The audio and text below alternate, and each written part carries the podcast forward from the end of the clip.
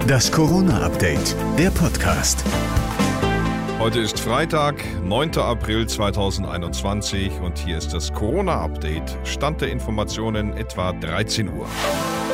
Mehr als 25.000 Neuinfektionen an einem Tag. Bundesgesundheitsminister Jens Spahn wirkt besorgt. Das sind, um es ganz deutlich zu sagen, zu viele. So kann, so darf es nicht weitergehen, meint Spahn. Es braucht einen Lockdown, um die aktuelle Welle zu brechen und dauerhaft und stabil unter 100, deutlich unter 100 idealerweise bei der Inzidenz zu kommen. Es bräuchte also Maßnahmen und eigentlich sei die Bund-Länder-Runde hierfür das richtige Format, meint Spahn. Aber wenn manche schon die Einschätzung der Lage nicht teilen, dann wird es natürlich schwierig. Und weil eben ganz offensichtlich der eine oder andere Politiker eher gegen den Lockdown als gegen das Coronavirus kämpft, mahnt Spahn. Den Parteienstreit, Wahl ja hin oder her, runterzufahren und uns auf das Wesentliche zu konzentrieren, die Bekämpfung der Pandemie. Ein bundesweiter einheitlicher Lockdown wird erstmal nicht beschlossen werden.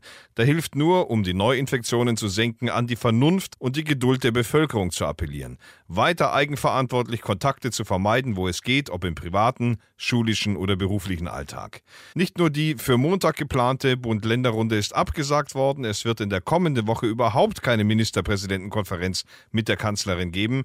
Stattdessen will die Bundesregierung im Eilverfahren jetzt das Infektionsschutzgesetz verschärfen.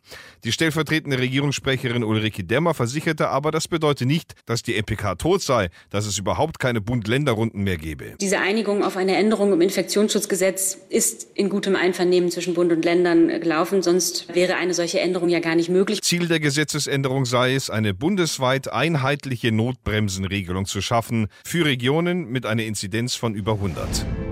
Und das war das Corona-Update vom 9. April.